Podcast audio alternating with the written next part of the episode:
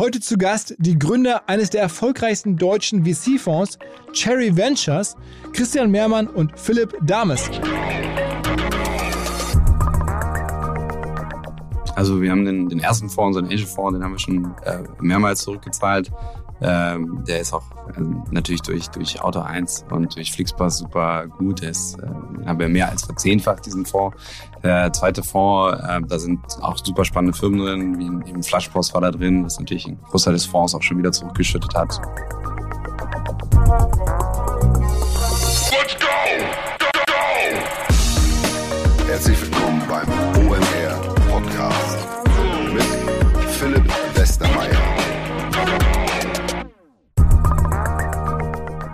Ein Hinweis für Menschen und Firmen, die E-Commerce treiben, im kleineren oder auch im größeren Stil. Insbesondere geht es darum, wenn ihr ins europäische Ausland verkauft, dann kommen sofort eigentlich eine ganze Reihe von bürokratischen Problemen. Man ist dann umsatzsteuerpflichtig, man braucht erstmal eine Umsatzsteueranmeldung in verschiedensten Ländern und das sorgt sofort für Komplexität, für Bürokratie. Und da gibt es ein Unternehmen namens TaxDo, T-A-X-D-O-O, die lösen das für euch. Ihr schnallt die quasi einfach via API-Schnittstelle zwischen euren Marktplatz, über den ihr verkauft, wenn es Amazon ist oder eBay oder was auch immer es ist, oder zwischen euer Shopsystem, ob es nun Shopify ist oder irgendwas anderes. Und dann laufen all diese steuerlichen Themen direkt über ähm, TextDo, egal ob es 10.000 Transaktionen sind, die ihr macht oder 50.000, all das ähm, kann direkt ähm, von TextDo erledigt werden. Ähm, euer Steuerberater wird auf jeden Fall massiv entlastet. Auch vergangene Vorgänge können damit noch sozusagen ähm, aufbereitet werden und abgewickelt werden. Deswegen, wenn ihr ins europäische Ausland verkauft und irgendwie keinen Bock auf Komplexität habt, dann denkt an TextDo, besucht mal deren ähm, Seite textdo.com. Es gibt auch einen Deal und zwar die ersten drei Monate kostenlos, wenn ihr eine Mail schreibt an omr.textdo.com und anfangt mit denen zu arbeiten. Ich verbringe sehr viel Zeit privat und beruflich auf WhatsApp und deswegen kann ich das Produkt und die Idee unseres heutigen Partners hier sehr, sehr gut nachvollziehen. Die Rede ist von der Firma Messenger People und die entwickeln Softwarelösungen für den besseren Einsatz von WhatsApp auch im Marketing. Und zwar quer über alle Branchen kann man Menschen mit WhatsApp einfach noch viel besser erreichen. Von B2B über Versicherung, Tourismus, E-Commerce natürlich auch. Es ist einfach unmittelbar, es ist extrem nah und es ist fast schon verwunderlich, warum nicht noch mehr Firmen WhatsApp-Marketing nutzen und vielleicht noch nicht von Messenger People gehört haben. Wer sagt, okay, was sollen denn da für Cases existieren? Wie soll man das denn machen? Am besten ihr schaut mal rein in die 15 besten Case Studies von Messenger People unter der Landingpage messengerpeople.de slash OMR kann man das ganze Playbook kostenlos runterladen und vielleicht wird danach Messenger People euer Partner für WhatsApp Software. Alles natürlich skalierbar und DSGVO-konform. messengerpeople.de slash OMR. Mit der jetzt gleich startenden Folge setzen wir eine Serie fort, die wir hier unbewusst eigentlich vor einigen Monaten oder fast schon Jahren gestartet haben, nämlich Gespräche mit einigen der erfolgreichsten deutschen Venture Capital oder Wagniskapitalinvestoren. Immer mal wieder kommt jemand und erzählt, was er so finanziert, wie er das macht. Dazu zählten ja in der Vergangenheit der Nils Regge sicherlich, der Sebastian Pollock, der Christian Miele und jetzt halt zwei der allerwichtigsten Protagonisten, glaube ich, kann man sagen, im aktuellen Berliner Startup-Ökosystem, nämlich die Gründer von Cherry, also wie Kirsche. Und das sind halt Philipp und Christian. Christian. Beide kenne ich schon von ihrer Zeit vor Cherry. Christian aus Zalando-Zeiten und den ähm, Philipp aus einer ganz anderen äh, Begegnung. Müsst ihr gleich mal in den Podcast genau reinhören. Jedenfalls extrem spannend. Die haben wahnsinnig viele Hits im Portfolio. Auch darüber sprechen wir. Einige waren zum Zeitpunkt der Aufnahme noch gar nicht bekannt. Zum Beispiel Forto, diese Logistikfirma, ähm, die früher Freight Hub hieß. Die, da sind sie auch beteiligt. Die sind vor einigen Tagen erst Unicorn geworden. Aber Philipp und Christian waren vor ungefähr so zweieinhalb Wochen schon in Hamburg. Insofern, da sieht man, wie schnell sich diese Szene weiterentwickelt. Bevor es jetzt gleich losgeht, noch ein kurzer Plug oder ein Hinweis auf Deutsch und zwar auf einen anderen Podcast oder eine Podcast-Serie, die bei Audible läuft. Die heißt Memo. So ein bisschen Black Mirror meets True Crime. Es geht um die Frage, ob unsere Erinnerung in Zukunft durch die Fortschritte der Hirnforschung manipulierbar sein wird. Also es gibt es halt nur auf Audible, aber wer Bock hat auf was ganz Neues im Crime-Bereich, extrem gut bewertet. Bei 220 Bewertungen auf Audible haben die 4,6 bekommen und ich darf selber als, das ist halt fiktional, ähm, da eine eine, kleine Nebenrolle spielen. Also wer Bock hat auf sowas, Memo auf Audible. Jetzt aber rein ins Gespräch mit Cherry hier bei OMR. Auf geht's!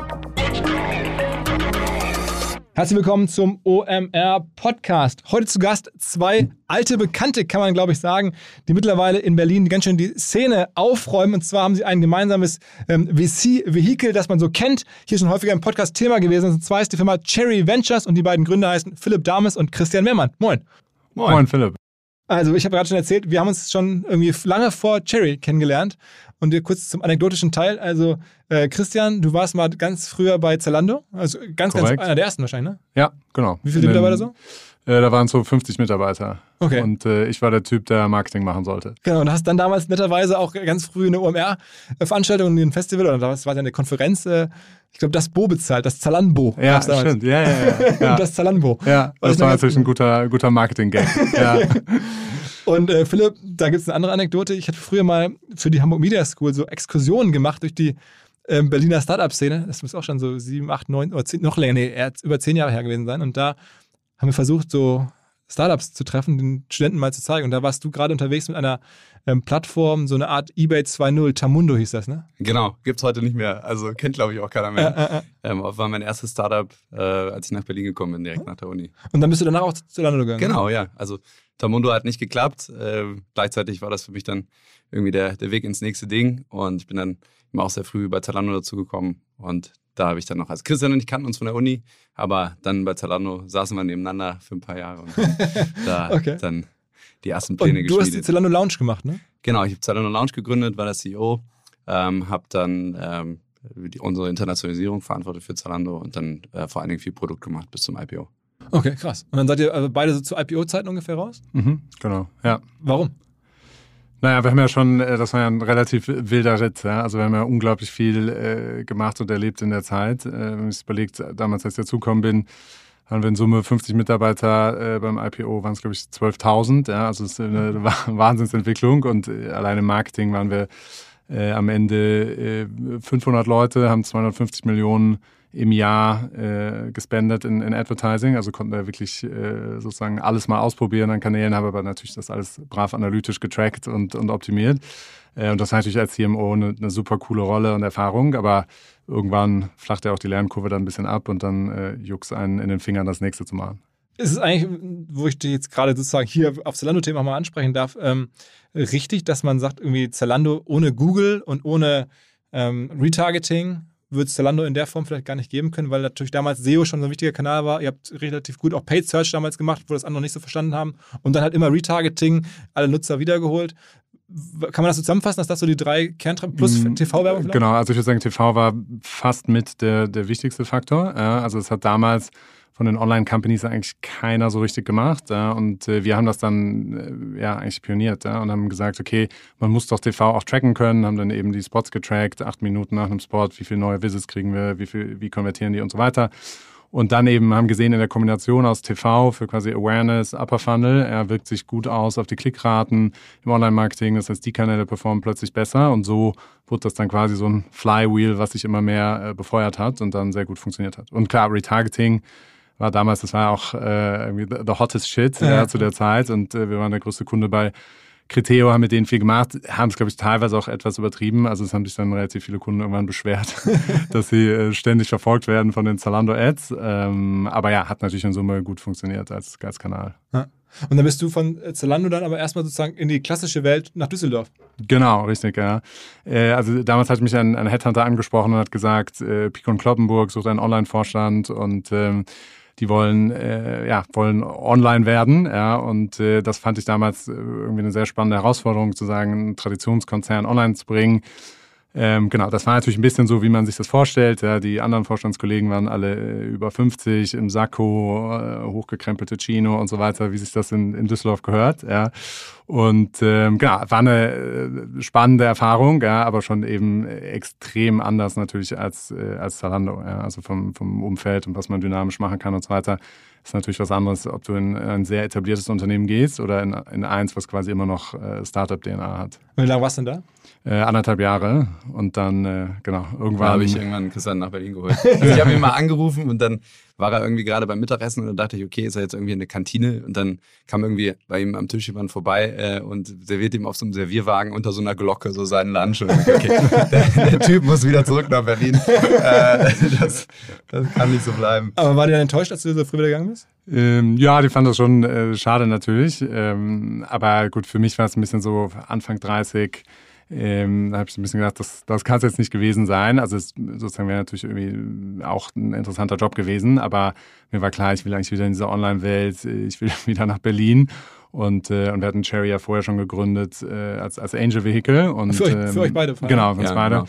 Als wir damals bei Zalando noch waren und ähm, konnten damals ein bisschen was verkaufen in einem Secondary. Und äh, da wir nebeneinander saßen, war natürlich die Frage, was machen wir jetzt mit dem Geld? Und dann war relativ schnell klar, lass uns doch Angel Investments machen. Und so kamen wir dazu, haben das quasi immer schon äh, nebenher gemacht und haben dann gesagt, komm, das machen wir jetzt Fulltime. Okay. Und ich meine, ihr habt ja auch bei den Angel Investments dann schon richtige Volltreffer gehabt, ne?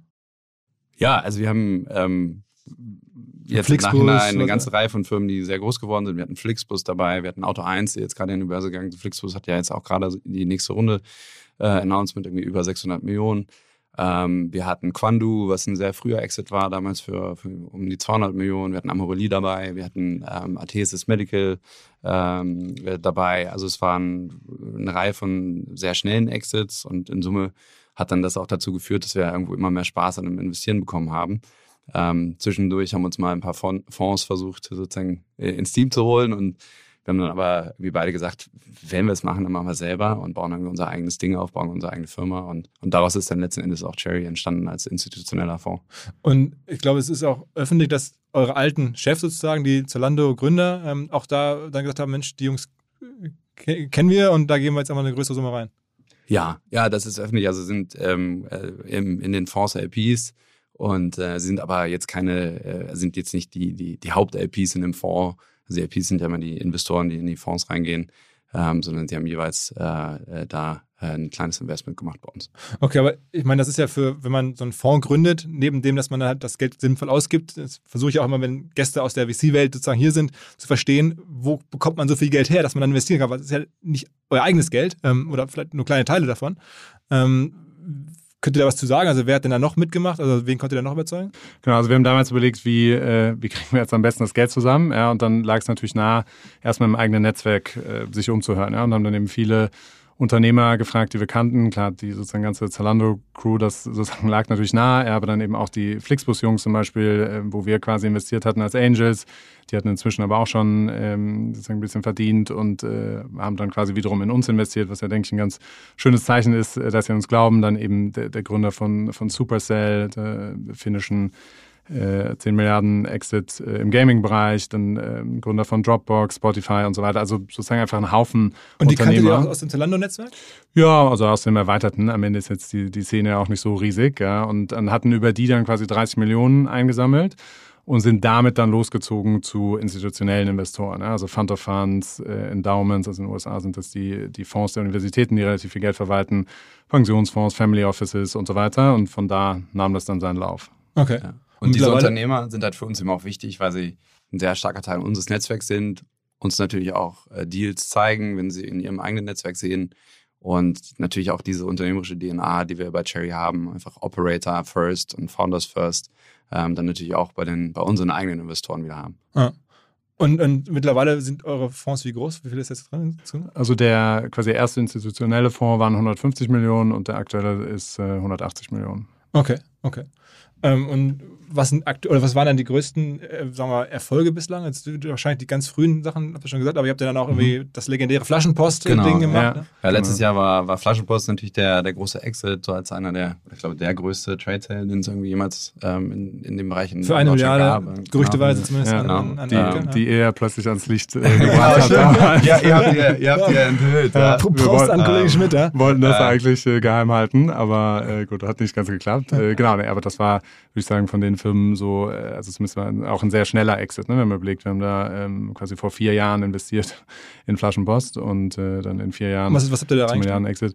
Wir haben damals das, äh, das erste Investment waren äh, drei Millionen Euro. Ja, ähm, es wollte damals keiner machen, äh, fanden alle Investoren schlecht, weil äh, Asset Heavy, ähm, sozusagen Getränke, braucht man das denn als Lieferdienst und so weiter. Also es gab schon sehr viele äh, quasi kritische Punkte, ja, ähm, aber wir waren von dem Gründer extrem überzeugt. Ja, also äh, der Sincere Entrepreneur war damals der erste, der Druckerpatronen online verkauft hat ja, und hatte das Business äh, dann äh, sehr gut verkauft an einen PE-Fonds und hatte dann eben schon so einen Test gemacht mit Flaschenpost. Ja, und die Zahlen waren einfach Wahnsinn. Ja, also irgendwie 10.000 Bestellungen in sechs Wochen, super Retention und da war uns klar, okay, da ist was. Ja, und ähm, das war dann das Ausschlaggebende.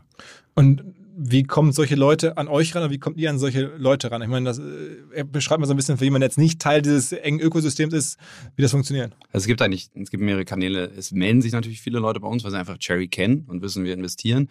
Ähm, das ist sozusagen von der Menge her sehr viel, aber von der Qualität her relativ niedrig. Also da kommt eigentlich in den wenigsten Fällen wirklich mal ein Deal raus. Dann haben wir natürlich unser Netzwerk. Ähm, das besteht aus unseren, unseren Investoren, aber auch anderen Angels, mit denen wir eng zusammenarbeiten, die uns äh, Gründer und, und Firmen empfehlen. Das ist sehr, sehr wichtig.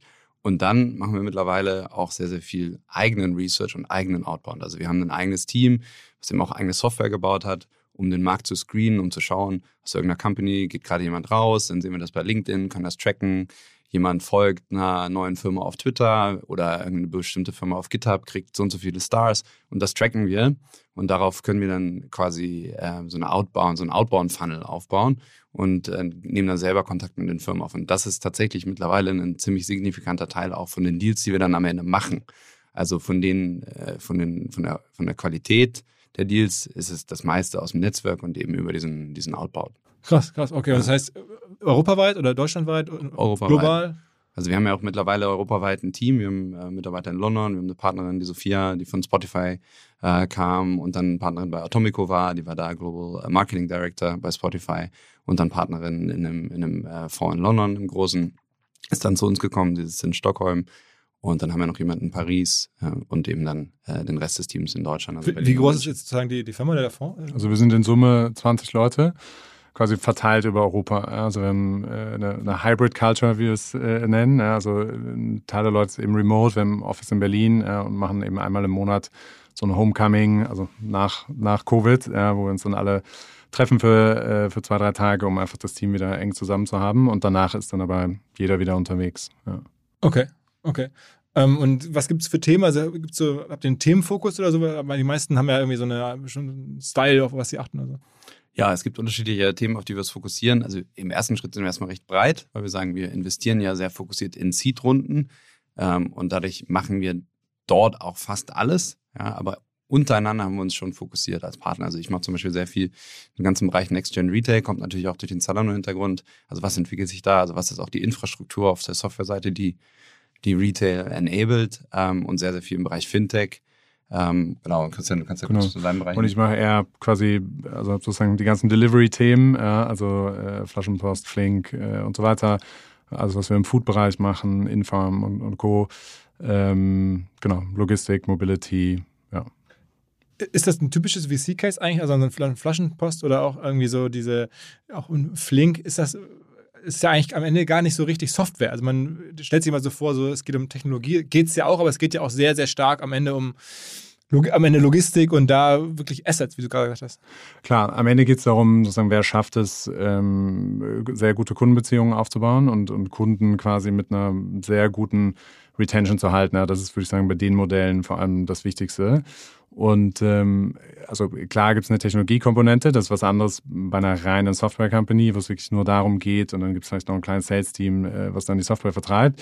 Äh, hier ist es sozusagen natürlich auch Execution, äh, würde ich jetzt sagen, ein extrem äh, wichtiges Element. Ja? Und das sind capital-intensive Businesses. Ja? Also ich glaube, muss man, kann man nicht verstecken, dass die alle viel, sozusagen viel Geld benötigen, bis sie richtig groß sind.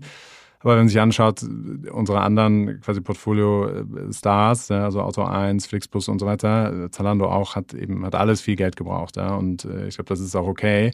Wenn man eben Nummer eins im Markt ist, dann, dann kann man das raisen und damit dann eben mit gewisser Größe äh, eine sehr wertvolle Firma bauen. Aber macht man sich keine Sorgen, wenn man jetzt auch gerade so Flink ähm, oder ist ja das Modell, was auch Gorillas macht, ne? Also Flash Delivery heißt es, glaube ich, 10 Minuten äh, Lebensmittel äh, zustellen, ähm, dass man weiß, ich gebe jetzt hier irgendwie drei, vier Millionen rein, aber man weiß in dem Moment, das ganze Ding, damit das jemals funktioniert, wird wahrscheinlich eher 300 Millionen brauchen. Also man wettet ja nicht nur auf den Gründer, sondern man wettet auch darauf, dass man noch weitere hunderte von Millionen bekommt. Ja, klar. Also ähm, es ist schon so, dass wir eine Mischung immer brauchen. Wir brauchen Modelle, die sind weniger kapitalintensiv, sind pure Software, mehr produktfokussiert, sind eher auch die Themen, auf die ich mich fokussiere.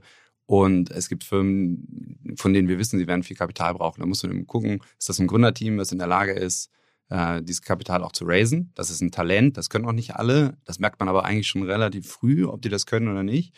Und dann geht es natürlich auch darum, was ist das für ein Markt? Da ist da in diesem Delivery-Space äh, natürlich gerade sehr, sehr viel Momentum. Sehr viele Investoren wollen in den Bereich reingehen. Es gibt gute Beispiele von Firmen, die gut funktionieren. Deswegen ist da natürlich eben auch äh, gerade das Interesse hoch. Das heißt, man muss sich dann eben auch schon anschauen, in welchem Markt bin ich und äh, bin ich in der Lage, in diesem Markt auch Geld zu raisen für das Thema. Ja.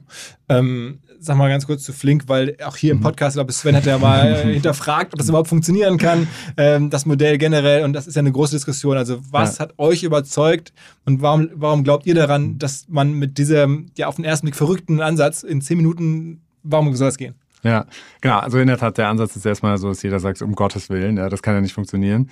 Äh, auch der Notar bei der Finanzierungsrunde sagte dann am Ende, ähm, darf ich noch mal eine Frage stellen, wie soll das denn funktionieren? ja. ähm, äh, fand ich ja auch gut, dass er sich da damit auseinandersetzt. Ja. ähm, also ich glaube, äh, oder sozusagen was, woran wir glauben, ja, der, der deutsche Lebensmittelmarkt ist äh, 300 Milliarden groß ja, und äh, ein Mini-Teil ist nur online 1,6 Prozent. Ja, und Im Vergleich zu anderen Ländern ist es extrem gering. Wir sind fast sicher, ja, dass dieser Online-Anteil auf, auf 10 Prozent mindestens gehen wird. Dann ist es plötzlich ein Riesenmarkt. Und wir glauben, dass diese, diese Quick-Commerce-Modelle, also eben Bestellungen innerhalb von, von 10 Minuten, natürlich zumindest mal für alle Leute, die in Metropolregionen leben, ein unglaublich spannendes und attraktives Angebot ist. Ja? Weil warum soll ich rausgehen, äh, mich da irgendwo im Rewe oder Edeka in die Schlange stellen und so weiter, wenn ich es online bestellen kann, innerhalb von zehn Minuten habe. Ist auf jeden Fall schneller, als dass ich selber rausgehe. Und es ist am Ende äh, auch nicht teurer. Ja? Ich zahle eine kleine Liefergebühr, aber ähm, so, also als Kunde ist es auf jeden Fall schon mal sehr attraktiv. Und je mehr Kunden ich gewinne, desto höhere Dichte habe ich, desto bessere Auslastung habe ich bei den Fahrern.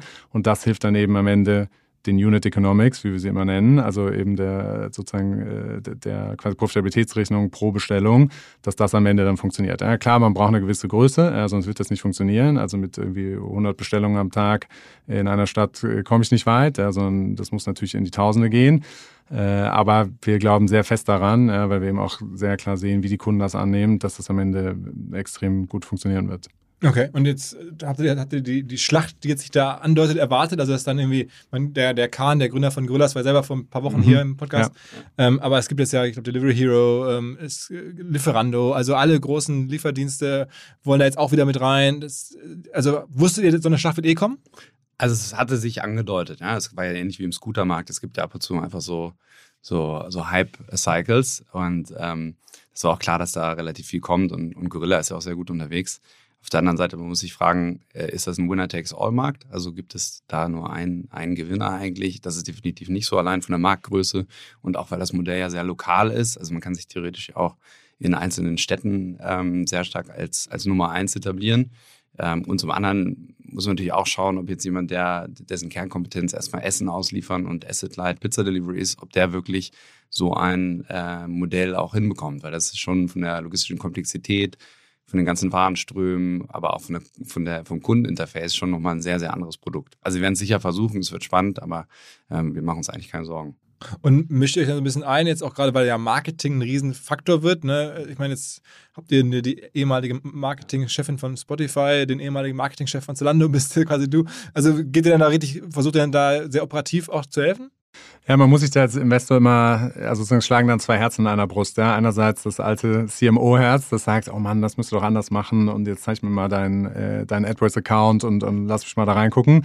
Andererseits muss man natürlich dann wieder einen Schritt zurück und sagen, nee, stopp, ich bin jetzt hier Investor. Ja, aber äh, und dann muss man eben überlegen, was, was ist der größte Hebel, den man hat als Investor. Ja, und dann ist es eben eher die Teams zu challengen, mit denen gemeinsam zu arbeiten. Okay, wie kann ich jetzt eben schneller wachsen? Wie kann ich noch besser werden im Marketing? Wie kann ich denen helfen über, über Intros, ja, zu irgendwie, zu sehr guten Marketeers, zu, zu Top-Agencies, äh, um, um Creatives zu erstellen und so weiter. Und ich glaube, da haben wir dann schon sehr guten, äh, guten Value-Add, ja, und, und können den Firmen helfen, da einfach auch Fehler zu vermeiden, die wir vielleicht früher mal gemacht haben. Und bei, bei Flink war zumindest meine Wahrnehmung, ihr habt das auch so früh gesehen und das Team selber mit sozusagen gebaut oder selber sozusagen dahin getrieben, das zu machen. Also niemand hat sich bei euch beworben, sondern ihr habt sozusagen geguckt, okay, da kommt ein Thema auf uns zu, lass mal ganz schnell was an den Start bringen zu dem Thema. Jein, also die, sozusagen, wir kannten alle drei Gründer schon vorher, ja, aus, aus unterschiedlichen Konstellationen. Anna ist mein Bruder. Äh, genau, ja, genau. Anna ist mein Bruder. Ja, ja. Die ganz ähm, gut. so, das heißt, der war bekannt und äh, Christoph Cordes, äh, der früher Home24 gemacht hat, ähm, äh, BCG-Alumnus auch, daher kann ich ihn noch, ähm, kann ich auch gut und äh, Olli Merkel war auch früher bei BCG. So, das heißt, wir kannten uns alle quasi vorher, ja, und dann kamen die Jungs irgendwann und haben gesagt, hey, wir haben dieses Modell gesehen, wir glauben da total dran, wir wollen das machen und dann ja, war das eine relativ schnelle Entscheidung zu sagen, okay, komm, äh, wir finden das auch super, wir finden euch super, äh, let's go.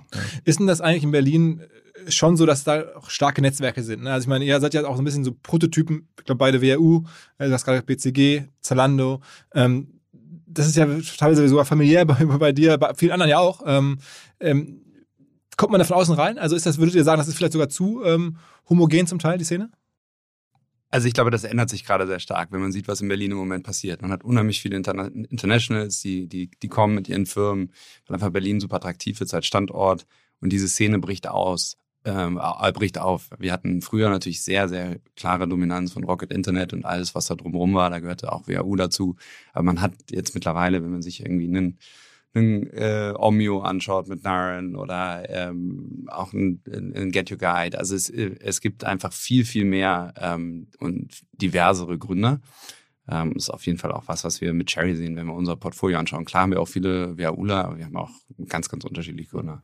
Die, das Infarm-Team ist wahrscheinlich mal ein gutes Beispiel. Ja, das sind drei Israelis, äh, ein Couple und äh, dann der, der, Bruder vom einen, ähm, die das gegründet haben und äh, sind damals eben nach Berlin gekommen, weil sie gesagt haben, okay. Infarm ist Vertical Farming. Genau, Vertical Farming, ähm, was an, äh, an, an den LEH Lebensmitteleinzelhandel verkauft. Ja, also die gibt es dann, die Farms im Edeka und so weiter äh, und aber auch in so, in so größeren Lagerhallen ne, und werden dann von dort in die Supermärkte geliefert.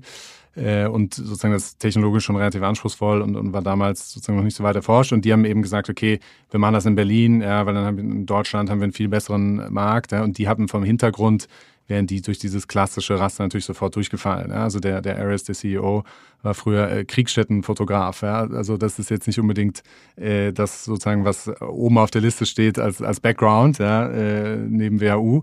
Aber äh, genau, und man sieht eben, dass, dass solche Leute natürlich äh, genauso gut. Wie habt ihr den gefunden? Wie kam der Kontakt zustande? Ähm, eher über sozusagen, wir haben uns den Markt angeschaut, wir hatten da ein, zwei Firmen gesehen, fanden das, äh, fanden das spannend und haben gesagt, okay, dann schauen wir uns einmal alles an, was es in Europa gibt. Ja, und dann haben wir gesehen, ach, äh, hier gibt es ja eine Company, die quasi vor der Haustür ist. Und äh, so kamen wir dann ins Gespräch und haben dann investiert. Amboss ist auch ein gutes Beispiel, ne? von zwei Ärzten gestartet. Vielleicht eine Firma, die man jetzt gar nicht so unbedingt kennt, aber auch mittlerweile eine riesengroße Firma in Berlin mit äh, ein paar hundert Leuten. Also seid ihr da auch investiert? Ja. Oh. ja. Und auch da habt ihr, wie habt ihr die gefunden? Ähm, die haben fairerweise dann später einen WUler dazugeholt, um so ein bisschen die Business-Seite zu machen. und über den haben wir dann die, die Firma gefunden. Okay, okay. Was macht eigentlich die WHU so besonders? Warum? Also ich meine, das hört man ja echt überall. Ich habe es noch nie, glaube ich, im Podcast. Also man hört es immer, man nimmt es immer so als gegeben hin. Aber warum ist das so? Naja, ich glaube, äh, die WHU, also damals, als wir äh, noch da waren, ja, da war sozusagen Startup-Szene eigentlich eher noch verpönt. Ja. Also die, die schlechtesten im Jahrgang, die haben dann was gegründet, was dann irgendwie die besten äh, im Investmentbanking. Ist. Ja, genau, die besten ins Investmentbanking, um da möglichst viele Stunden zu arbeiten und so. Und dann ein Drittel ging in die Beratung und ein Drittel in, in die Industrie. Und das fing dann damals erst so an, ja, dass die ersten, und klar, Olli, Samba natürlich, äh, WHUler und so weiter früh dabei. Und dann hat sich das einfach so entwickelt. Ja. Und mittlerweile sind ein Drittel der Absolventen, die in, im weitesten Sinne in Tech gehen, ja, was natürlich äh, sehr gut ist. Heute komme ich mit einer Geschäftschance und zwar kein Aktientipp oder ein Startup-Investment, sondern selber gründen, Franchise-Nehmer werden in diesem Falle und zwar bei 101. Der eine oder andere wird es kennen, 101 macht IT-Support, man kann da anrufen als Firma und dann helfen die bei allen IT-Problemen, die man als Unternehmen häufig so hat. Das ist der Service, das ist das Geschäft, aber der Hinweis hier richtet sich an Menschen, die das machen wollen, die mitarbeiten wollen, unter der Marke 101 selber Franchise-Nehmer werden wollen. Man ist dann selbstständig, der IT-Markt ist, glaube ich, in Zukunft noch viel größer, als er ohnehin schon ist. 101 hat aktuell 10 Standorte in Deutschland und möchte weiter expandieren. Wer jetzt sagt, okay, ich habe Bock, das könnte meine Chance sein, ein eigenes Business aufzubauen, gemeinsam mit 101, schaut euch das Angebot im Detail an unter 101.de slash Franchise-Nehmer und 101 ausschreiben, keine Zahlen. Ähm, was man auch so hört über diese ganze Tech-Szene ist, dass sie sich gerade insofern ändert, dass so viel Geld reinkommt, dass das, was ihr bislang gemacht habt, nicht mehr so funktioniert, weil es kommen auf einmal amerikanische Investoren und haben halt noch viel mehr Geld, als jetzt eure, eure Fonds ähm, haben und euch sozusagen entweder aus den Deals rausbieten, also spannende Firmen den Gründern bessere Angebote machen, als ihr sie macht. Ähm, so ein bisschen, da muss man sich ja fast schon vorstellen, so wie Höhle der Löwen, nur ein professioneller, so ein bisschen und irgendwie, aber ne, am Ende ist es ja so, da sitzt dann jemand und sagt, okay, ich habe einfach noch tiefere Taschen und macht den noch viel größere, großzügigeren Deal oder so. Ähm, beschreibt mal so ein bisschen, was da so gerade passiert. Also ich würde sagen, erster Teil deine Aussage, ja. Also es kommt viel mehr Geld rein. Zweiter Teil deine Aussage funktioniert nicht mehr. Nein. Ja. Ähm, also insbesondere für uns nicht, weil wir halt Seed machen. Ja. Und Seed gibt, spielen diese großen Fonds, ein Tiger Global oder ein Edition, die pro Runde 100 Millionen investieren, die finden dort nicht statt. Also die kommen dann wirklich erst in späteren Runden. Und da sehen wir natürlich auch in unserem Portfolio, ähm, dass die, sag ich mal, relativ eng um unsere Firmen kreisen. Ja. ja. Ähm, und man muss einfach so sehen, Europa ist einfach wahnsinnig attraktiv geworden. Es ist halt, früher hast du in, in, in Berlin, ich weiß noch, wir haben damals über Zalando gesprochen, wo ich mit, mit Robert dann gesagt, hey Mensch, wenn das mal 100 Millionen wert ist, dann ist das größer als StudiVZ. Und das war so, das, das war, das war damals so, das war so der biggest Exit, den es gab. Ja? Und, und haben gesagt, so, jetzt ist es irgendwie, weiß nicht, fast 20 Jahre. 20 Jahren oder ja. irgendwie so. Ja? Das heißt, diese, ja, diese Größenordnung hat sich einfach total verschoben. Du guckst heute nach New York, wer ist die wertvollste Public Company in New York, das ist UiPath, kommt aus Rumänien. Wer ist die wertvollste Private Company? Celonis kommt äh, aus München. Ja? Also sozusagen Europa ist als Standort einfach brutal attraktiv geworden, weil du eben nicht mehr nur diese Copycats hattest, hast, die du früher hattest, wo du gesagt, ah, wir machen jetzt mal das Uber für Deutschland oder das Airbnb für Deutschland oder so, sondern du hast wirklich globale Firmen, die in Europa entstehen. Und das haben die Amerikaner halt verstanden. Ja, und deswegen sind die alle so wahnsinnig bullisch im Moment und kommen hier rein mit riesen, mit, äh, mit Riesensummen. Ähm, was natürlich den Markt massiv verändert. Also ich glaube, wir haben jetzt, für uns gut, für uns super, aber wir haben jetzt, glaube ich, in dem ersten Quartal dieses Jahr mehr Venture Capital in Europa ähm, sozusagen investiert gesehen als im gesamten letzten Jahr. Ja? Und also das, das, das, da, da findet im Moment eine, eine, Steigerung statt, die, äh, die, die, die Wahnsinn ist. Das heißt, eher betroffen davon sind dann deutsche Fonds, die so auf diese Series A-Runde dann. Mhm. Äh, ja, und später halt, ne? Also Series A, Series B. Weil da ist dann der Wettbewerb einfach zu hart. Also was wir ja eigentlich sehen, ist sozusagen in der Seed-Runde, das ist für die großen Fonds, macht das äh, keinen Sinn. Ja, also, und ähm, da sind wir sehr stark positioniert. Das ist auch genau unser Fokus. Äh, Seed-Runde, Tickets zwischen 500.000 Euro und drei bis vier Millionen von uns. Ja. Und dann eben in der Series A, da fängt es an rund zu gehen, ja, was, was Competition anbetrifft, weil dann hast du einen Haufen europäischer Fonds, die natürlich auch alle äh, quer durch Europa investieren. Dann hast du die Amerikaner und Series B und so weiter geht es dann weiter. Und die Amerikaner sind halt mittlerweile auch sehr schnell. Also Tiger Global ähm, ist wahrscheinlich so der prominenteste. Die haben äh, Fonds, äh, da sind mehrere Milliarden drin ja, und die machen die Investmententscheidung unglaublich schnell. Also die haben damals bei Flaschenpost investiert. Das hat fünf Tage gedauert. Ja. Das waren zwei Calls. Dann hat der Partner gesagt, okay, das war donnerstags, hat gesagt, montags bin ich in Münster. Ja, Münster ist jetzt von New York aus ja auch nicht äh, das ganz naheliegende. Äh, dann war der sechs Stunden da und äh, zwei Tage später kam das Termsheet. Ja. Also äh, die sind schon auf Und Zack. haben die wie viel investiert damals? Äh, damals haben die 50 Millionen äh, investiert. Ja, das war damals noch total crazy. Ja, ist heute schon wieder so, ja. Heute ist klar. Ja, ist, klar ja. ist auch erst zwei oder drei Jahre her. Oder? Ja, ja, genau. Ja, ja. Und was, was glaubt ihr, werden eure Fonds oder der erste Fonds, ähm, man sagt ja, glaube ich, Vintage zu den, zu den Jahrgängen ne, der Fonds, ja, ähm, absolut. Für, für einen, für einen, äh, ja, für einen Multiplikator haben? Also was glaubt ihr, was ihr aus den ersten äh, Fonds, wie, wie, oft kriegt ihr die zurückverdient? Also wir haben den, den ersten Fonds, unseren Angel Fonds, den haben wir schon äh, mehrmals zurückgezahlt. Ähm, der ist auch also natürlich durch, durch Auto 1 und durch Flixbus super gut. Der ist, äh, den haben wir mehr als verzehnfacht, diesen Fonds. Der zweite Fonds, äh, da sind auch super spannende Firmen drin, wie eben Flashpost war da drin, was natürlich ein Großteil des Fonds auch schon wieder zurückgeschüttet hat. Hatte, ist öffentlich, wie viel Anteil ihr da noch zum Schluss hattet? Ähm, ja, 15 Prozent. Ja. Okay, das heißt, Ja. das Also alleine bringt er dann einmal 150 einen- Millionen wieder rein. Genau, in ja. genau. Okay.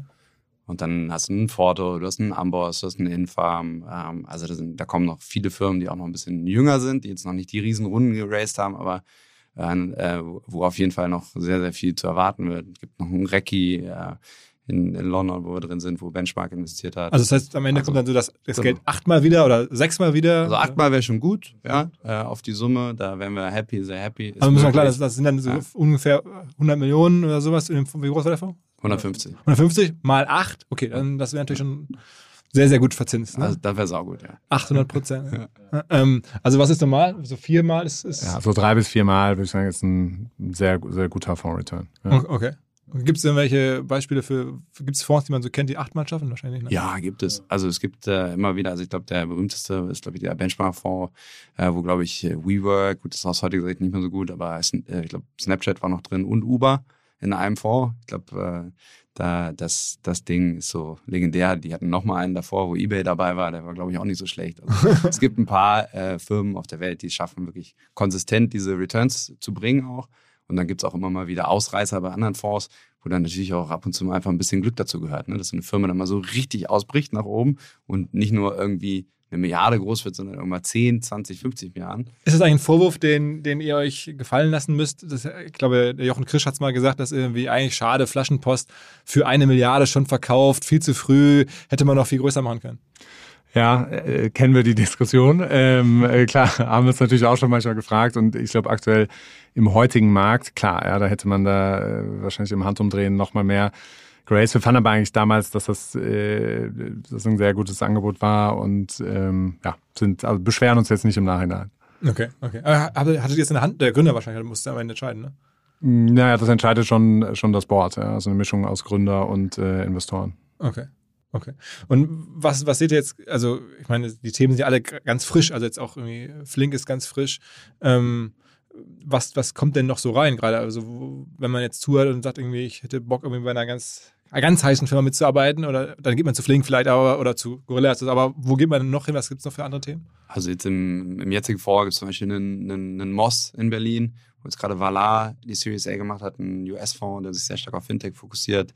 Das im Portfolio. Moss macht- was machen die? Moss, die machen eine Kreditkarte für ähm, Geschäfts, äh, für Geschäftszwecke, also quasi eine äh, MX, äh, Corporate MX 2.0 mit sehr, sehr viel Funktionalität, die da drin häng, hängt, wie so Expense Management und eben auch eine klare Übersicht über die ganzen Zahlungsströme, sehr gutes Rechtemanagement. Also es ist im Grunde eine Kreditkartenlösung für Unternehmen, funktioniert extrem gut ähm, und äh, das Team äh, ist auch ordentlich am Rekrutieren. Also das wäre vielleicht eins. Wir haben ähm, äh, SellerX äh, kann man, denke ich, auch noch nennen. Ja, war der Malte ja vor kurzem Malte, hier. stimmt, du hast ja mit Malte gesprochen. Äh, der genau. Amazon Roll-Up, ne? Dieser Ja, berühmte. Und das ist auch so ein Beispiel von diesem Netzwerk, ne? Weil Malte, den kannte ich noch. Wir haben damals äh, viel geholfen in Brasilien von Zalando aus bei der Fidschi. Äh, das war ja quasi das brasilianische Zalando. Da haben wir uns kennengelernt und äh, dann kam Malte zurück nach Berlin und habe gesagt, okay, wenn du was Neues machst, dann machen wir das zusammen. Und dann haben wir eben auch über dieses Modell gesprochen, wo natürlich im Moment auch unheimlich viel Kapital reinfließt. Aber bei, bei SellerX hast du eben diese Kombination. Du hast den Malte, der kann halt E-Commerce, der versteht das halt total, äh, total gut, wie man auch diese Amazon-Firmen dann aufs nächste Level hebt. Und dann eben den Philipp als ein Mitgründer, der eben sehr viel stärker diesen M&A-Hintergrund hin, äh, mitbringt, den man ja auch für das Modell braucht. Wir haben ja damals schon inklusive Debt eine 100 Millionen Seed-Runde gemacht. Also ist auch nochmal ein Zeichen, äh, was im Moment im Markt Und da holt ihr dann die Kohle aus eurem Netzwerk. Also das heißt, äh, Ja, dann also ihn rufst du Leute an und dann kriegst du auch mal 100 Millionen zusammen. Genau, also wir haben also der, ein Teil, großer Teil ist äh, Debt äh, auch bei Also Schulden gewesen, ne? Also. Schulden, Mhm. genau, weil natürlich diese Akquisitionen nicht über Eigenkapital finanziert werden, sondern über Fremdkapital. Und wir haben dann eben das, das äh, Team mit einem Partner von uns äh, ähm, verbunden, mit dem wir viel zusammenarbeiten, unter anderem auch bei Infarm, bei vielen anderen Firmen, das ist die Firma Triple Point aus den USA. Und ähm, die haben dann eben das Debt gestellt und wir haben dann gemeinsam mit noch einem anderen Fonds aus London äh, das, die Equity-Seite gemacht. Das heißt, eine Kernkompetenz von euch ist auch generell an Kohle rankommen für die Firmen. Also wenn ihr einmal investiert habt und dann nicht mehr mitmachen könnt oder nicht mehr mitmachen wollt, weil es zu viel ist, ähm, dann, dann findet ihr auch weitere Geldgeber. Genau, du hast ja auch anfangs gefragt, sozusagen, wie stellen wir sicher bei den kapitalintensiven Modellen, dass die langfristig finanziert werden? Und da sehen wir schon sehr klar, äh, sozusagen als unsere Leistung, äh, den, den Gründern eben zu helfen, die nächsten Finanzierungsrunden auf die Beine zu stellen. Und wir haben ein sehr gutes Netzwerk in die USA zu, zu allen großen US-Funds. Wir haben mehr als 70 Prozent der Folgerunden im Portfolio sind von, von US-Funds. Also da, da kommt eben der Großteil des Geldes her. Und zu denen allen haben wir natürlich gute Connections, ja, und äh, die sind ja auch daran interessiert, äh, möglichst guten Access an die, äh, an die heißen Firmen in Europa äh, zu bekommen. Und das funktioniert eben sehr gut. Braucht man denn aus eurer Sicht jetzt noch mehr Kohle in der deutschen Startup-Szene? Ist ja auch so eine Dauerdiskussion, wo so immer braucht die Politik da oder soll sie ja noch mehr Geld reingeben oder dann die Argumentation, guck mal, da ist so gerade so viel und du hast ja gerade selber beschrieben, wie das sich da alles beschleunigt. Was ist aus eurer Sicht? Also ich denke, dass, dass sozusagen der Public Money Anteil, ja, der ist schon relativ hoch, ähm, auch in, in Europa insgesamt und in Deutschland speziell. Und ich denke nicht, dass der noch steigen muss. Also wir haben ähm, in Deutschland, glaube ich, genügend Kapital aktuell. Ähm, es ist immer noch weniger als in den USA, ganz klar, und auch noch viel weniger als in China. Das muss man auch sagen. Also Europa ist immer noch deutlich, deutlich kleiner. Aber ich denke, mit einer guten Firma bekomme ich aktuell in Europa sehr gut Zugang zu Kapital und zwar in, in jeder Stage. Also sowohl bei Seed, wenn ich anfange, als auch dann später, wenn ich Wachstumskapital brauche und dann die Summen größer werden. Da ist vielleicht noch eher eine Lücke. Ne? Also da kann man schon argumentieren, da ist Europa nochmal deutlich stärker hinten dran als irgendwie andere Märkte wahrscheinlich, wenn man irgendwie mehr Geld nochmal ins System pumpt, dann sollte das aus unserer Sicht aus dieser, auf dieser Growth-Seite, also auf der späteren Seite sein. Aber ist es am Ende egal, auch wo das Geld herkommt? Also ich meine, ob das, das amerikanische Geld ist oder deutsches, ist ja bei den börsennotierten Firmen nicht anders. Ich meine, auch Daimler ja, ist ja mittlerweile ja. zum Teil irgendwie chinesisches Geld, arabisches Geld, whatever. Ja. Ähm, also seht ihr das auch so oder sagt ihr, es wäre schon cool, wenn diese ganzen auch Growth-Runden von wirklich deutschen Investoren kämen? Ja, Deutsch weiß ich gar nicht unbedingt. Also klar wäre es äh, schön, sozusagen, wenn es noch mehr wirklich starke Growth-Investoren in Europa gäbe, ja, die eben hier lokal sind und dann eben auch die lokalen Märkte mehr fördern. Am Ende ist es, äh, glaube ich, einfach ein Marktmechanismus. Ja. Ähm, sozusagen in den USA ist eben deutlich mehr Kapital. Es ist viel leichter, dort große Fonds zu raisen. Und das ist klar, dass die dann natürlich plötzlich alle nach Europa kommen, wenn sie sehen, hey, die Bewertungen sind hier deutlich günstiger. Ja, hier kann ich viel attraktivere Deals machen. Hier sind plötzlich super gute Firmen.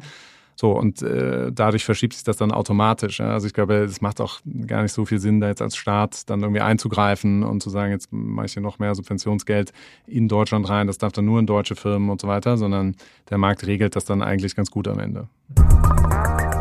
Es gibt ein neues, ziemlich überraschendes Produkt von Vodafone für den Businessbereich und zwar ein Schloss.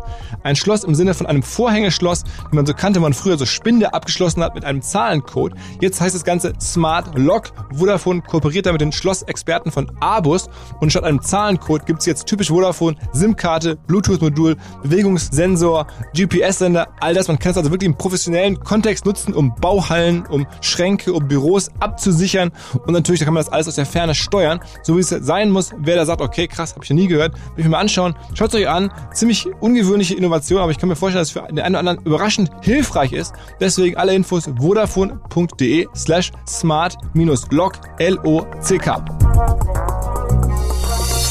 Seid ihr denn relativ bullish jetzt aus ihr seid jetzt sehr nah dran an der Zukunft, vielleicht des, was, dessen, was hier in Deutschland so wirtschaftlich passiert.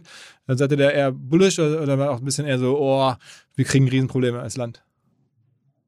Ich glaube, es kommt darauf an, wo man hinschaut, ähm, in, in, welchem Bereich. Da wenn ich, wenn ich wirklich Tech anschaue und die ganze Startup-Welt, dann bin ich unglaublich bullish, weil ich einfach sehe, was da gerade passiert. Die Qualität der Gründer, die Qualität der Firmen, ähm, auch das Ambitionslevel, einfach wirklich große Sachen zu bauen. Wenn, wenn, man sich ein Zalando anschaut, das ist jetzt kein Startup mehr, das ist wirklich ja, jetzt einfach ja. Mittelstand. Ne? Ja, und also das, schon, ist der, das ist quasi der neue Mittelstand. Und, und ich glaube, davon wird es noch einige Firmen geben, die jetzt kommen. Wenn ich mir sozusagen das die, den, den traditionellen Motor von Deutschland anschaue, also die Firmen, die jetzt für die Wertschöpfung in den, in den letzten 70 Jahren gesorgt haben, dann glaube ich, kann man schon ein bisschen pessimistischer sein, äh, weil ich glaube, da fehlt im Moment noch ganz schön viel, dass diese Firmen merken, wie sie auch auf neue Themen wie Digitalisierung aufspringen. Das ändert sich gerade so ein bisschen.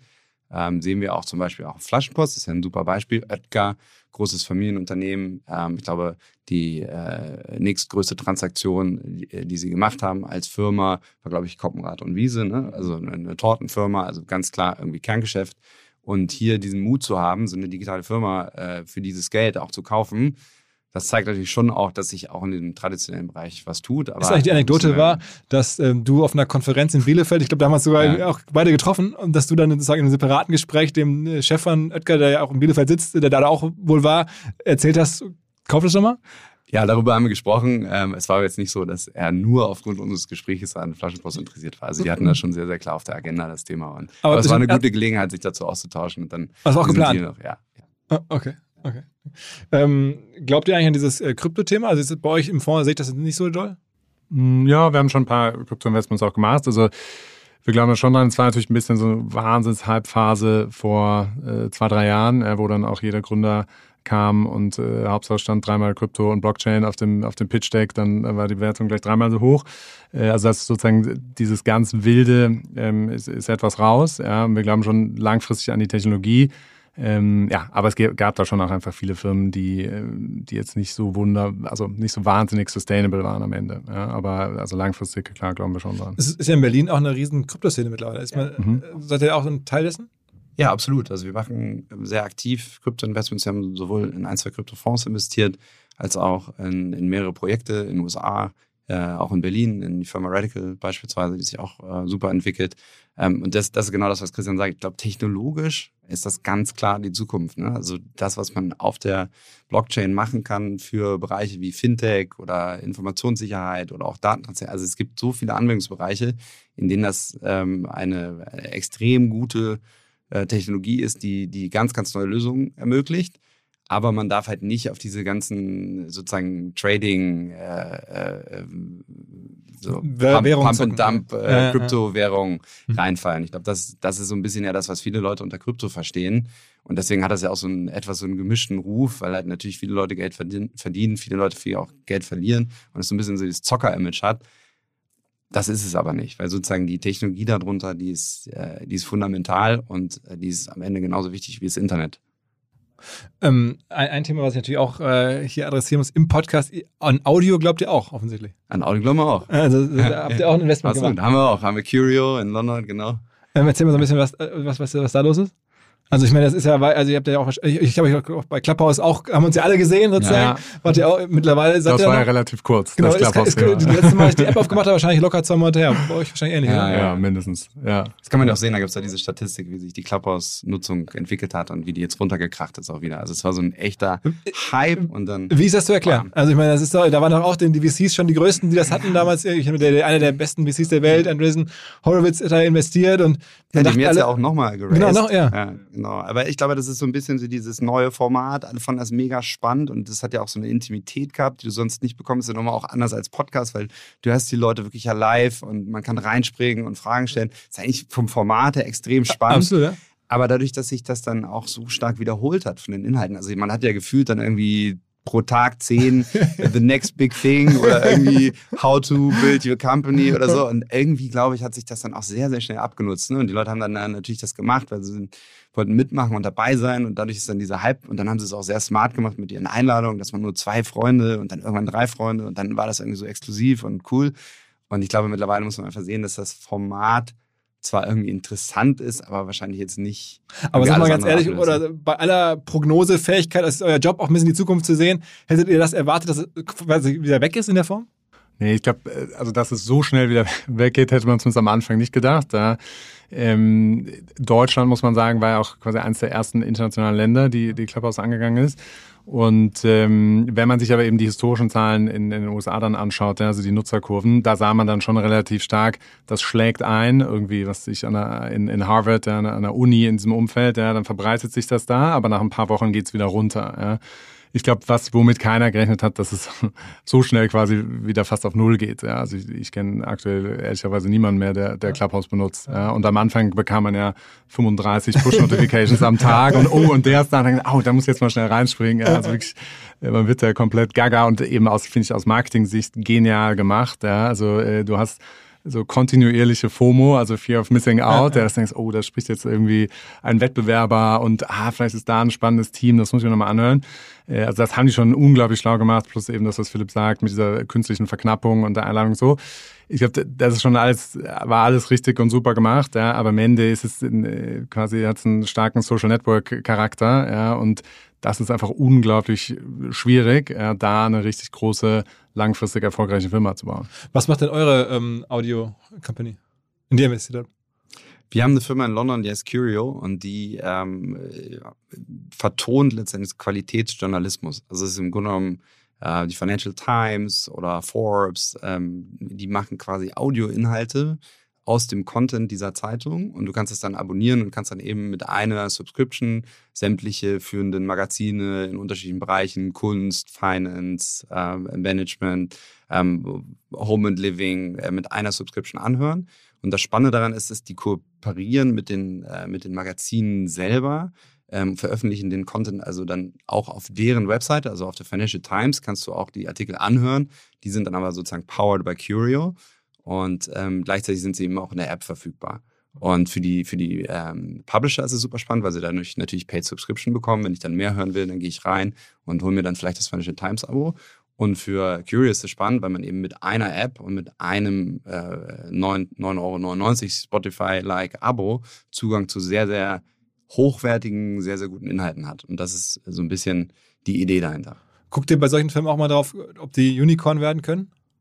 Ja, klar, aber jeder Firma. Also wir müssen das heißt, natürlich die, damit ihr das macht, muss ja. eine Firma Unicorn werden können? Ja, also die, die Kriterien, wenn wir vielleicht auch nochmal ganz interessant, wie schauen wir auf eine neue Firma, ja, was sind da die wichtigen Kriterien? Also Nummer eins Kriterium ist Team, ja, also weil es ist einfach so unglaublich hart und, und schwer, eine richtig große, erfolgreiche Firma zu bauen. Ja, das heißt, das Team muss exzellent sein, muss Wahnsinns-Drive haben, hat sich mit dem Markt äh, idealerweise vorher schon mal beschäftigt, ja, also hat da irgendwie eine gewisse Kompetenz. Und das zweite Thema ist dann eben Markt. Ja, und äh, zweites auch Team, dritte auch, auch genau. Team und dann, dann und, kommt der Markt. Äh, und dann kommen so ein paar Hygienekriterien, ja, also und, und eben Markt, äh, sozusagen, der muss halt eben extrem groß sein, sodass Also der berühmte TAM, da gibt es genau, ja Total genau, Addressable Market genau, und so. Absolut. Und, äh, und wichtig ist, ja, dass erstmal in Summe der Markt groß ist und dass diese Firma eine Billion Dollar Company werden kann. Ja. Und wenn der Markt natürlich schon klein ist, ja, also wenn ich jetzt irgendwas habe, ist der europäische Markt nur drei Milliarden groß, ja, und, äh, und man muss dann überlegen, okay, was ist realistisch, was so eine Firma an Marktanteil hat, ja. Und idealerweise kommst du mit einem geringen Marktanteil schon auf äh, auf eben diese Billion-Dollar Umsatzgröße oder Bewertungsgröße. Ja. Und wenn aber der Markt nur drei Milliarden groß ist und du hast mit zehn Prozent Marktanteil, was schon viel ist, ja, also ein Zalando hat, äh, ich glaube, vier oder fünf Prozent Marktanteil am Textilmarkt ja, und ist eine 20 Milliarden Company. Äh, so, und deswegen ist es eben wichtig, weil wenn du im 3 Milliarden äh, Markt 10 Prozent hast, äh, it's not enough. Ja? Also dann, äh, dann wirst du nicht eine Milliardenfirma bauen können. Und dann ist es eben für uns nicht interessant, weil dann können wir äh, den, den Fonds nicht return mit einem Investment. Das ist immer so dieses Kriterium, was quasi dahinter steckt. Ja? Und dann macht es keinen Sinn, weil eben trotzdem ja jedes äh, Investment riskant ist und man das dann besser aufteilen muss. Return heißt mit einem Investment zumindest schon mal den Einlass den gesamten genau ja. ja. und neben Marktgröße ist natürlich vor allen Dingen auch wichtig wie groß kann der Markt werden, wenn es ihn jetzt noch nicht gibt. Also ein Airbnb hätte damals keiner gemacht, weil sozusagen ein äh, Private Apartment Rental gab es damals noch nicht, wenn du nur auf den existierenden Markt geguckt hättest. Ne? Das heißt, du musst dir im Grunde um die Frage stellen, was passiert, wenn alles klappt? Ja, wie groß kann das Ding werden? Und, und, und daraus ergibt sich dann eben quasi ein, ein möglicher Markt und ähm, der ist genauso wichtig oder meistens sogar noch wichtiger ähm, als den, den es schon gibt. Gibt es denn bei euch auch so eine Negativliste, also wo ihr sagt, fuck, ey, das hätten wir auch machen können oder ich glaube irgendwie hier der ja. Sebastian Pollock hatte da auch erzählt, wo er da schon irgendwie hätte drin sein können, rein theoretisch. Ähm, so, erzählt mal so bei euch so ein bisschen. Ja, es gibt, äh, gibt, gibt viele Beispiele. Also ich hatte damals zum Beispiel, als wir damals noch, wir saßen in so einem Coworking, da haben Alex, haben gerade so über Cherry nachgedacht. Damals war Coworking noch nicht, nicht cool, das war da unterm Weekend so ein ziemlich schäbiges Ding. Äh, da gab es noch kein WeWork in Berlin. Und äh, da habe ich mit dem Gründer von Wish telefoniert, der so ein bisschen äh, ein paar Tipps haben wollte für Europa, weil es irgendwie für die schwierig war. Und dann meinte, ja, wir machen gerade eine Series A, äh, willst du nicht vielleicht investieren? Ich so, ja, okay, cool, ich probiere das mal aus. Dann habe ich irgendwie ein Deutschland-Trikot bei Wish bestellt. Das kam nie an, ja, irgendwie. Und ähm, dann habe ich das irgendwie auch so ein bisschen dann nicht mehr nachverfolgt, weil ich es dann auch am Ende nicht so cool fand. Und gut, dann habe ich irgendwann gehört, die haben jetzt irgendwie einen 7 Milliarden Acquisition Offer von Amazon äh, und haben es ausgeschlagen, weil sie irgendwie so stark wachsen. Aber es gibt zig Sachen bei mir im Fintech-Bereich, klar, Trade Republic, mega Ding jetzt für Project A und. Habt ihr, habt, äh, war, hattest, hattest du das auch schon in der Frühphase gesehen? Ja, haben, haben wir gesehen, ja. Und aber dachtet ihr, boah, ist zu schwierig, eine Bank zu bauen? Nein, wir fanden es gut. Es gab gab es ein paar andere Themen, so von der Struktur der Firma, vom, vom Cap-Table, sagen wir, also von, das war so ein bisschen kreuz und quer damals und ähm, letzten Endes haben wir es dann irgendwie nicht mit dem genügenden Eifer irgendwie verfolgt und ähm, man, man hat immer solche Sachen. Ähm, also man kann ja nicht in jeder guten Firma dabei sein. Ich glaube, eine Sache, die ist für mich total wichtig, ist sozusagen, ich freue mich mega auch für andere gute Companies. Also ich finde es einfach so gut für Berlin und so gut für Europa, dass es diese Firmen gibt. Und wir sind nicht in einen investiert, wir werden nie in einen investiert sein können. Ähm, insofern äh, freuen wir uns dann auch für den Trade Republic. Es gibt ja auch durchaus so Allianzen zwischen den Fonds, oder? Total, ja. Ja, klar. Also am Ende, man nennt das bei uns im Markt äh, Co-Opetition, ja, also eine Mischung aus Kooperation und Competition. Äh, denn es gibt immer mal wieder Firmen, dass man dann gemeinsam investiert. Äh, dann gibt es irgendwie äh, die nächste Firma, da ist man dann äh, jeweils im Wettbewerb investiert. So, aber in Summe ist das eine sehr freundliche Branche, würde ich sagen. Ja, sie ist auch relativ überschaubar, also jeder kennt jeden und ähm, genau, und äh, von daher ist es eigentlich in, in Summe eher äh, immer sehr freundschaftlich und, und sind ja auch alles smarte und nette Leute und, und es macht eigentlich immer Spaß, mit, mit allen zusammenzuarbeiten. Und da oben wirkt so, als sei die Welt dann doch recht klein. Also du sagst so, ach, da habe ich mit dem Wish-Gründer telefoniert, also man kommt dann, oder dann haben irgendwelche Spotify-Gründer bei euch investiert. Also es ist dann irgendwie ab einem gewissen Niveau ist man dann auch schon an der Weltspitze. Ja, also ich glaube, am Ende ist der, der Tech-Markt, ja, also A ist er quasi von Anzahl Personen relativ sozusagen leicht äh, mappbar, ja, oder sozusagen es wird einfach immer jedes Jahr mehr, aber wenn du natürlich einmal drin bist, dann musst du ja nur die neuen in dein Netzwerk äh, aufnehmen, ja, und ich glaube, was schon auch nochmal anders ist im, im Vergleich zu allen traditionellen Branchen, ist, die Leute sind ja viel affiner, sich zu vernetzen. Ja, also sozusagen jeder macht mal hier eine Intro, da eine, dann trifft man einfach mal Leute, ohne dass jetzt so eine klare Agenda dahinter steht ja, und sagt, okay, komm, äh, was weiß ich, du bist jetzt hier neu in Berlin und bist von einem anderen Fonds, lass doch mal äh, irgendwie eine halbe Stunde Zoom machen oder in der sozusagen Post-Covid-Welt lunchen gehen. Und, äh, und das hilft natürlich, sich sehr gut zu vernetzen und, ähm, und, und das am Ende quasi wieder eine kleinere Welt zu machen. Ne? Ja, ich habe also damals nach Zalando ähm, so eine kleine Pause eingelegt, bin irgendwie nach San Francisco, weil ich mir das alles da mal angucken wollte. Und ich habe einfach die Leute angeschrieben. Ähm, und ich habe mich, also natürlich auch klar ein paar gute Intros bekommen über Investoren, die damals bei Zalando drin waren, die uns ein bisschen geholfen haben. Und ich war dann da, ich habe wirklich, ich habe den Travis getroffen, irgendwie, ich habe von Uber, von Uber. Ich habe äh, irgendwie von Sequoia, von, von allen großen Fonds, die haben alle die Meetings genommen und gesagt, ah, da kommt irgendwie ein Deutscher, okay, der war bei Zalando irgendwie ein Riesending ähm, höre ich mir mal an und so. Und daraus haben sich äh, wirklich auch Beziehungen entwickelt, die bis heute halten und die wirklich belastbar sind. Also wo man sich einfach mal dann eine WhatsApp schreibt. Also und das ist halt das, was Christian sagt. Die Szene ist halt eben auch sehr durchlässig und sehr offen für Vernetzung. Man sagt ja so, die erste Million ist die schwerste. Ich unterstelle jetzt mal, müsst ihr nicht bestätigen, dass Zalando euch eure ersten Millionen besorgt hat, weil ihr da pre-IPO drin wart. ähm, was glaubt ihr, wie viele Millionäre hat Zalando erzeugt? Oh, ähm, also schon einige. Ja, am Ende ist natürlich bei einer 20 Milliarden Bewertung, äh, das hilft auf jeden Fall, ja, um, äh, so, um, ja, um, um viel erfolgreiche Leute hervorzubringen. Ähm, also ja, bei, bei Zalando wahrscheinlich sicher so 10 bis 20. 100. Über 100. Ich würde sagen über 100. Ja, darauf geht's. Also man muss ja auch sehen, klar, natürlich die Leute, die früh dabei waren, die haben natürlich richtig verdient, logisch. Ähm, aber mittlerweile ist Zalando natürlich eben auch eine Firma, die so eine Größe hat, dass sie eben auch wirklich Top-Talente aus den USA ranholt und die kriegt man eben auch teilweise nur noch mit sehr, sehr Okay, das heißt, die haben es aber nicht als, dann waren die nicht aus der Gründungsphase. Über, über halt eben Stock Options. Und ähm, also nicht aus der Gründungsphase, aber ich glaube sozusagen über die Zeit, vom, von Start bis heute, klar, die Leute, die früh dabei waren, die haben natürlich unheimlich viel Geld verdient, ähm, aber die äh, auch, auch heute noch ähm, verdient man in diesen Firmen sehr gut ich würde also schon sagen, das sind wahrscheinlich über 100 Leute. Ja, ich glaube, genau. Ich glaube, aus der frühen Phase wahrscheinlich eher 20, 30 und aus dem sozusagen jetzigen dann mehr. Und was wir schon sehen, äh, viele Portfoliofirmen rekrutieren ja jetzt auch Leute aus dem Valley, ja, die dann nach Berlin ziehen und so. Und die haben natürlich schon alle relativ hohe Gehälter, weil man muss ja einfach das matchen, was es, äh, was sie sonst irgendwo in San Francisco verdienen würden. Und ähm, du kannst dich ruhig einstellen, das ist hier, das ist hier Audio Product Placement. Ja. Äh, ja. Filter, das, das raus, also genau, mal. genau, genau, genau, hier das, genau, das ist das gute Gegenstand. Ja. So ein kleines Sehr gut. Aber äh, was wir einfach sehen ist, äh, ja, ganz genau, ganz genau. Äh, also es gibt sozusagen schon einfach mittlerweile im, in Berlin sehr viele auch sozusagen top bezahlte Jobs ja, in den in den größeren Firmen. Also jede Company, die, äh, die quasi eine Milliardenbewertung hat, ja, die kann sich natürlich entsprechende Gehälter leisten, muss sie auch. Ja, die sind auch enorm hochgegangen in den letzten im letzten Jahr, ja, also sehen wir in der Gehaltssteigerung teilweise so bei 20 Prozent. Sagen wir jetzt bei so einem Startup wie Flink oder sowas, was muss man dann im CTO bezahlen, der dann da vielleicht zukommt? Was, wo liegen dann solche Gelder? Also, das ist sozusagen immer ein Misch aus quasi, also Fixgehalt und, und, und Stock Options, ja, aber in der Regel hast du bei einer erfolgreichen Firma, die sagen wir mal Series B, C-Stage ist, ja, also 300.000 Euro Gehalt plus ähm, Shares, irgendwas, je nachdem, wie weit die Firma ist, ja, zwischen 0,2 Prozent und, und, und einem Prozent. Ja. Und das ist dann schon sehr lukrativ ja, und, äh, und wird, wird sehr viele dann danach eben auch wieder erfolgreiche Leute auf den, auf den Markt bringen. Also sie bekommen also 0,2 Prozent an der Firma und wenn das mhm. dann irgendwie. Ja, kommt ab. Also wenn, wenn du früh dazu kommst, dann kriegst du auch mal 5 Prozent oder 10 Prozent an der Firma, je nachdem, in welcher Phase sie ist. Richtet sich natürlich immer nach der Bewertung.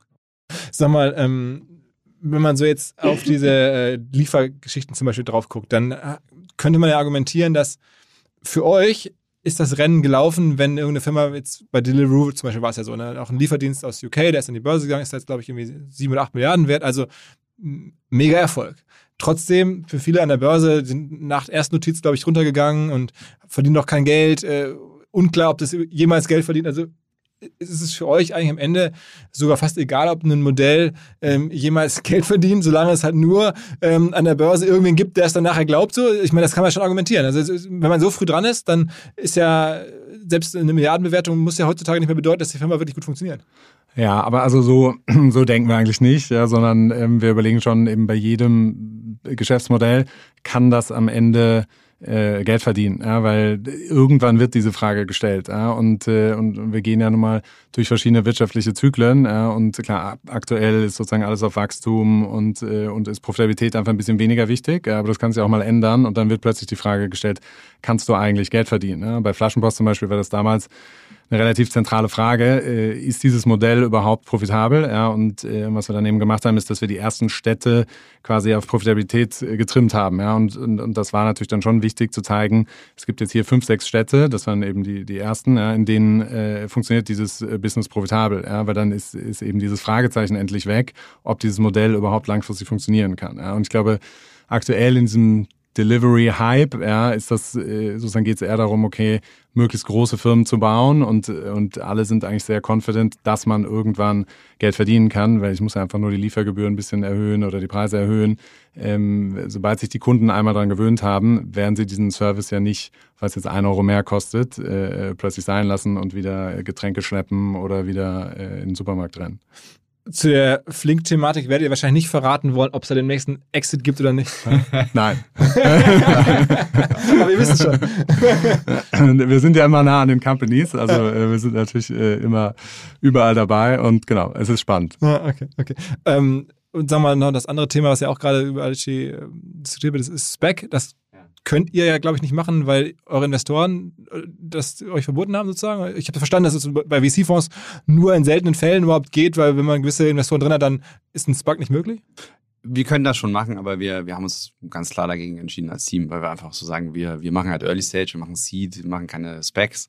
Das ist nicht das, was wir können und das können andere machen. Also muss man ja eh mal schauen, wie sich das jetzt so entwickelt. Es gab ja jetzt unheimlich viel. Jetzt sind auch mal ein paar äh, die gescheitert sind. Äh, irgendwie das, der Wind hat sich auch ein bisschen gedreht. Ähm, und ich glaube, es wird ein paar geben, die das, die das gut machen werden. Es wird auch weiterhin Specs geben. Also es ist ja am Ende einfach eine sehr äh, gute Möglichkeit für Firmen, einfach public zu werden. Aber ich glaube, dass auch das Thema sich auch wieder abkühlt oder es ist ja eigentlich schon dabei, sich abzukühlen. Warum hört man eigentlich so wenig von eurer alten Heimat, war es ja nie so richtig, aber Rocket. Ich meine, das ist doch irgendwie jetzt eigentlich der, der Markt brummt, ja. alles passiert. Und die, die es mit angezündet haben und die jahrelang die Größten waren, von denen hört man jetzt relativ wenig, ne? Ja, also genau, alte Heimat war, glaube ich, eher entferntere äh, Heimat. Also aber sehr, also sehr, sehr, sehr, sehr klar, waren nie bei Rocket. Und, ja, genau. äh, und da war klar, am Ende ein, ein Hakan zum Beispiel von Auto 1 war eben äh, da und so. Und, und am Ende hat Rocket Internet ja unglaublich viele gute Gründe hervorgebracht. Ne? Also es war so super fürs Ökosystem so, ich, ja, ich glaube, die haben sich dann irgendwann wandeln müssen, ja, weil dieser Inkubationsansatz nicht mehr funktioniert hat. Ja, weil wenn ich eben bei einem normalen Early-Stage-Fonds wie bei uns äh, Geld raisen kann und muss dafür nur irgendwas zwischen 10 und 20 Prozent meiner Firma abgeben, versus ich gehe zu Rocket und gebe 80 Prozent meiner Firma ab, dann macht das jetzt für einen guten Gründer zumindest mal keinen Sinn. Ja.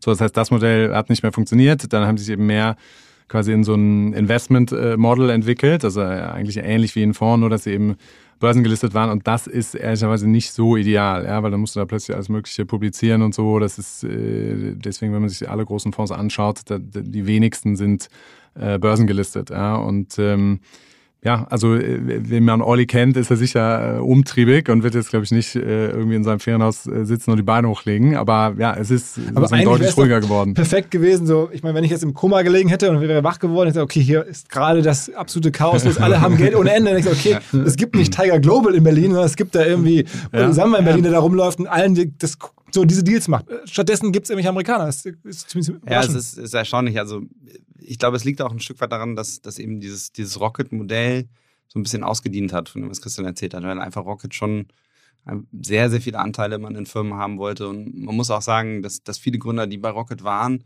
dann rausgegangen sind und gesagt haben, sie würden nicht mehr mit Rocket arbeiten. Wir haben damals bei Auto 1, ich mich damals haben wir mit Hackern überlegt und, und äh, da war es dann sogar so, dass man, die haben sogar äh, eine falsche eine, eine, falsche Firma angegeben. Also sie haben gesagt, die machen, äh, ja. äh, machen was völlig anderes, ähm, eine Payment Security Firma und haben aber eigentlich Auto 1 aufgebaut, weil man gesagt hat, oh Gott, wenn das Rocket mitkriegt, dann haben wir hier irgendwie das, das nächste Copycat. Ja, ja. Und ich glaube, daraus hat sich dann vielleicht auch sowas entwickelt, dass das Rocket heute nicht mehr den Stellenwert hat, den es vielleicht hätte haben können, wenn sie sich in der einen oder anderen Situation vielleicht anders verhalten hätten. Was machen eigentlich, sagen wir mal, ihr kennt sie nun auch alle sehr gut, die, diese extrem erfolgreichen, ich glaube, Hakan und Christian Bertermann von Auto 1 sind ja nun auch öffentlich erkennbar Milliardäre geworden, mit dem Zalando-Gründer auch sehr, sehr erfolgreich. Ähm, was machen die mit ihrer Kohle, außer dass sie bei euch investieren? Kriegt ihr sowas mit? Macht man weiter irgendwie gemeinsame Sachen, Immobilien oder was, was passiert so in Berlin? Ja, äh, also ich glaube, die investieren natürlich auch wieder in Startups. Das ist ja auch genau dieser äh, dieser Flywheel, wie wir sagen, ist, wenn du sagst, Leute verdienen Geld, es kommt wieder Geld ins Ökosystem zurück. Das sehen wir zum Beispiel jetzt auch bei, bei vielen Angels. Wir haben früher, was haben wir investiert, als wir angefangen haben? 50.000 Euro, 30.000 Euro, äh, solche Tickets. Und heute gibt es Angels, die investieren mal eben so eine schlappe Million so in so einer, in so einer Seed-Runde. Das, das gab es früher nicht. Das heißt, das Geld kommt zurück und wird dann eben auch ähm, wieder in Startups gesteckt. Aber ich bin mir sicher, dass jemand, der so viel Geld hat wie die beiden Jungs, äh, die werden wahrscheinlich auch noch andere Assetklassen haben. die werden wahrscheinlich auch noch ein schönes Immobilienportfolio haben oder ein schönes Aktienportfolio. Ich, alles klar, Männer. Ähm, vielen, vielen Dank für den Einblick, für das Update. Ähm, und ich bin ziemlich gespannt, was aus eurem Portfolio so wird. Ähm, Ob es dann vierfach oder achtfach oder was mit Flink passiert. Ja, ganzen, ja. Es bleibt spannend. Es bleibt sehr spannend. Ja. Was, was würdet ihr sagen, ist das allererfolgreichste Ding aktuell im Portfolio? Was wird am wertvollsten? Ähm, ja, muss Christian eins von sein sagen, nicht eins äh, Okay, also aktuell in unserem Portfolio am wertvollsten, sagen wir mal, äh, Flixbus Auto 1 und Flashmods zählen nicht, dann ähm, würde ich sagen Forto. Forto, okay. Hm. Forto ist gut unterwegs. Ich Forto ist, ist äh, Logistik ja, von Ocean Cherry Heilemann. Das genau. hieß früher, glaube ich, äh, Freight, Freight Hub. Genau. Mhm. Ja. Gab es leider einen in den USA, der irgendwie auch ein äh, achteckiges Logo hatte und meinte, äh, er müsste jetzt hier einen Markenrechtsstreit anfangen, also wurde aus Freight Hub Forto. Ah, okay, okay, okay. Ja. Glaubst du auch? Foto ist, ist, ein, ist, ein, ist ein guter Pick. Wenn das, wenn das käme, dann wollen wir hoffen, dass das Geld dann Richtung Klima fließt. Da hat der Kollege Heilemann auf jeden Fall viel und der engagiert sich ja, ja. mit äh, Leaders for Climate Action ziemlich äh, gut an dem Thema. Insofern. Ja. Alles klar. Cool. Äh, vielen Dank. Super. Hat Spaß gemacht. Danke Hat Spaß gemacht. Danke, Philipp. Ciao, ciao. Ciao. Zum Schluss ein Hinweis auf unsere hauseigene OMR Academy. Und zwar startet da demnächst am 2. Juli ein neuer Kurs und es geht mal wieder um Google. Gerade bei wachsenden Datenmengen wird das Neuanlegen von Kampagnen immer komplexer. Außerdem entwickelt sich das Google-Universum stetig weiter. Wer also jetzt Bock hat, nochmal ein ganzes Update zu bekommen zum Thema Google Advertising, kann das tun bei uns in der omr-academy.de. Es gibt Selbstlern-Sessions, es gibt Praxisaufgaben, Live-Sessions, ein Abschlusszertifikat und es gibt einen Rabatt von 10% mit dem Code OMR Podcast einfach einzulösen unter omr-academy.de. Generell auf die Seite gehen, da stehen noch viel, viel mehr werthaltige Angebote aus unserem Hause. Dieser Podcast wird produziert von Podstars bei OMR.